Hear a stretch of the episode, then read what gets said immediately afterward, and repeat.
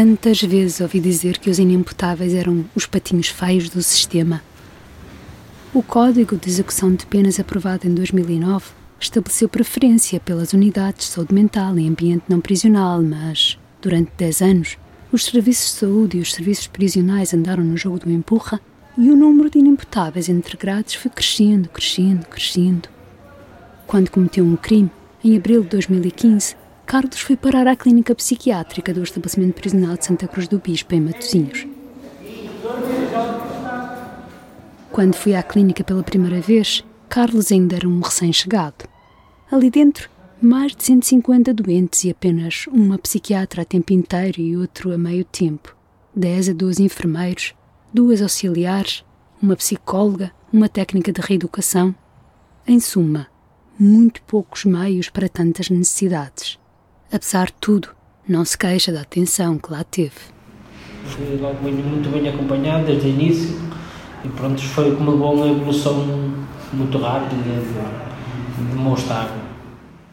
Havia quem estudasse e quem trabalhasse, mas muitos homens vagueavam pelo pátio interior e pelos corredores interrompidos por portões gradeados. Os mais dependentes ficavam quase imóveis a olhar para o televisor na enfermaria, horas a fio. Da última vez que lá fui, já no ano passado, a situação tinha melhorado muito. O número de inimputáveis até cresceu, ronda as duas centenas, já que para ali vieram os que estavam espalhados pelas várias prisões. Mas os inimputáveis ocupam agora mais espaço e mobilizam muitíssimo mais recursos humanos. Foi dessa vez que conheci Manuel, que contava 56 anos e se ocupava do rebanho da prisão, inserida numa quinta com campos de cultivo e vacaria. Todos os dias, Manuel conduzia as ovelhas para o pasto. Para ele, não havia terapia melhor. Quantas ovelhas é que são, afinal? Aqui uns 40 e tal, com, com os burritos e tudo, perto de 50. Uh, ainda é um rebanho grande. É, mas para a semana a ideia já vão embora. Vão para onde? É, acho que é para o talho. Depois já terá tudo. Cá fora, já tinha sido padeiro e chegou a trabalhar na construção de estradas. Ficou desempregado e pôs-se a ajudar o pai. Cuidava de cabras e cabritos. Ali dentro não lhe faltavam ideias para melhorar a sua prestação como pastor. Tenho que falar, falar ali com o seu guarda, ver se ele se fala com o seu diretor, se, se, se, se a porta mais cedo. Que abrem aqui um, um homem que vai tirar, vai tirar o leite às vacas. E, e é mais cedo e os animais, aquela fresca, comem melhor. Manuel cumpria, desde julho de 2017, uma medida de internamento por incêndio florestal. Ateou cinco incêndios para ver os bombeiros a combater as chamas. Na asneira, sei que é, depois nunca tinha entrado numa cadeia e nem no tribunal nem no curso da guarda. Onde foi lá com o isqueiro, pronto. Passou pelo estabelecimento prisional de Viseu. Quis ir para a unidade forense do Hospital Sobralcida, em Coimbra, convencido de que sairia mais depressa, mas foi conduzido a Santa Cruz do Bispo. Se a ideia é castigo e reabilitação, para ele já chegava. Não, não, isso não. Hoje é morrer aqui numa cadeia, não. Hoje, então bem lá fora, está, está. E eu gostava até bem lá, para, lá com os velhotes. Ia aqui, ia lá passear. E Andava a passear? Pois, e, e ajudava lá também. A também sabia coisa, coisa pouca. Já não estava na clínica. Encontrava-se na Casa de Santo André, a unidade de transição, um edifício situado a poucos metros da saída da cadeia, ocupado por doentes mais autónomos. Era ali que estava Carlos quando se mudou de Santa Cruz do Bispo para o Hospital Magalhães Lemos, no Porto. Mudou-se ele e mudaram-se outros 39 inimputáveis. Essa grande mudança aconteceu em dezembro de 2019, janeiro de 2020, mesmo antes da Covid alastrar pelo mundo fora. O Porto, como Lisboa e Coimbra, passou a ter uma unidade de internamento em psiquiatria forense.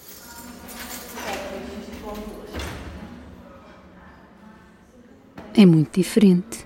No hospital não há grades nem guardas. Há uma vedação de 6 metros de altura e um segurança.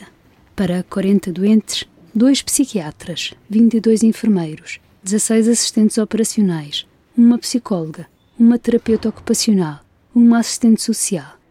Cruzando a portaria, encontra sempre alguém a fumar ou apanhar sol. Adriano vem logo ver quem chega, diz que trabalha para a polícia judiciária. Joaquim é de poucas falas, olha, desconfiado. Gonçalo gosta de conversar, anda a matutar no menu. Não lhe parece certo que se sirvam ovos num hospital. Oscar adora trabalhar na horta terapêutica. Escreve poemas à mãezinha. Oscar e Carlos faziam tanta coisa juntos. Até recriaram um capuchinho vermelho na oficina de teatro. Casa da vozinha? Agora que assim que amigos, com meus amigos. Para cá, cá, cá. O carro, Dormiam em camas que estavam uma ao lado da outra. Empenhavam-se no projeto Reveste, a oficina de customização de roupa, e no Upcycling, a oficina que envolve a reutilização criativa de móveis, e na oficina de papel, orientada por uma enfermeira. Há quem diga que o encarceramento é como a tropa. Criam-se amizades fortes. Oscar não escondia a tristeza que a separação do amigo lhe provocava. Não é fácil, principalmente por amizade, criamos ao longo do tempo. Aprenderam a desenrascar-se na cozinha com a terapeuta ocupacional. Pizzas, crepes, bolos, salame. Até foram à cozinha do hospital fazer sopa de espinafres com grão de bico e maçã assada. Já puseram a batata, puseram a cenoura, a cebola, a courgette, é? E agora?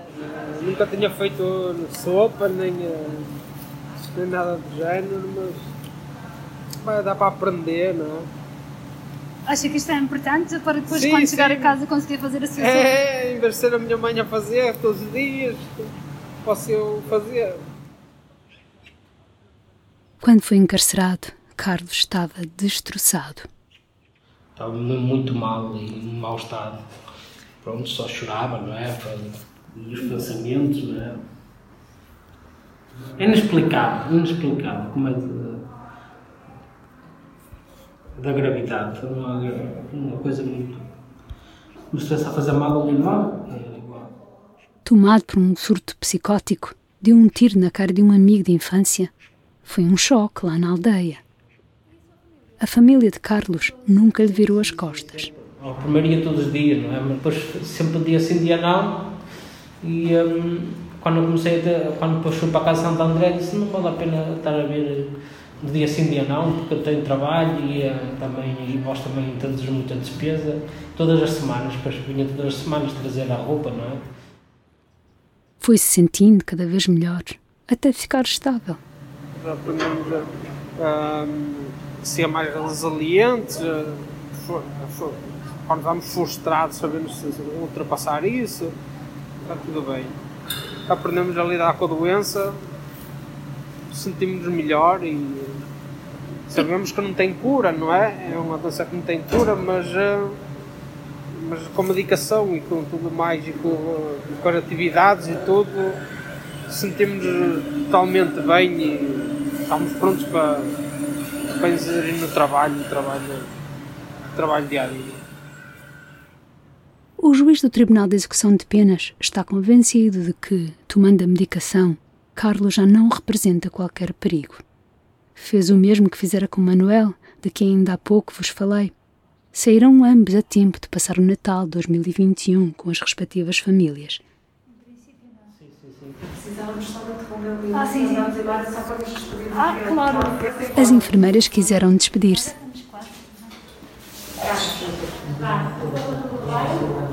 E se tiver alguma coisa ali.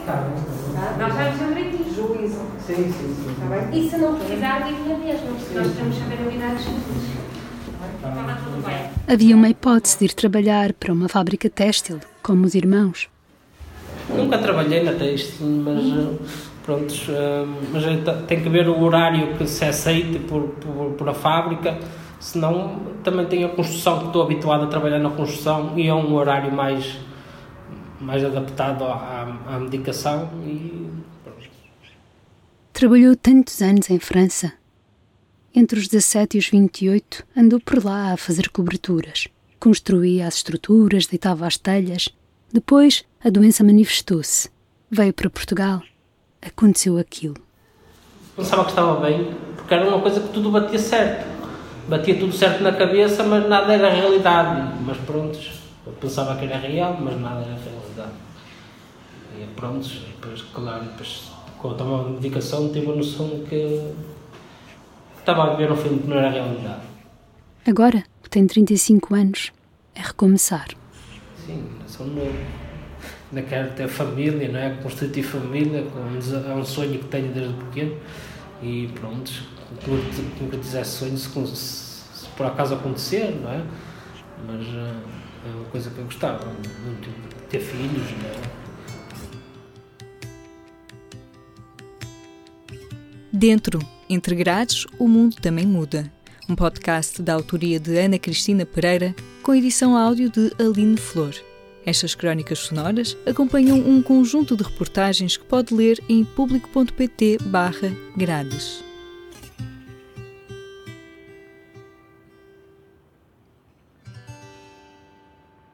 O público fica no ouvido.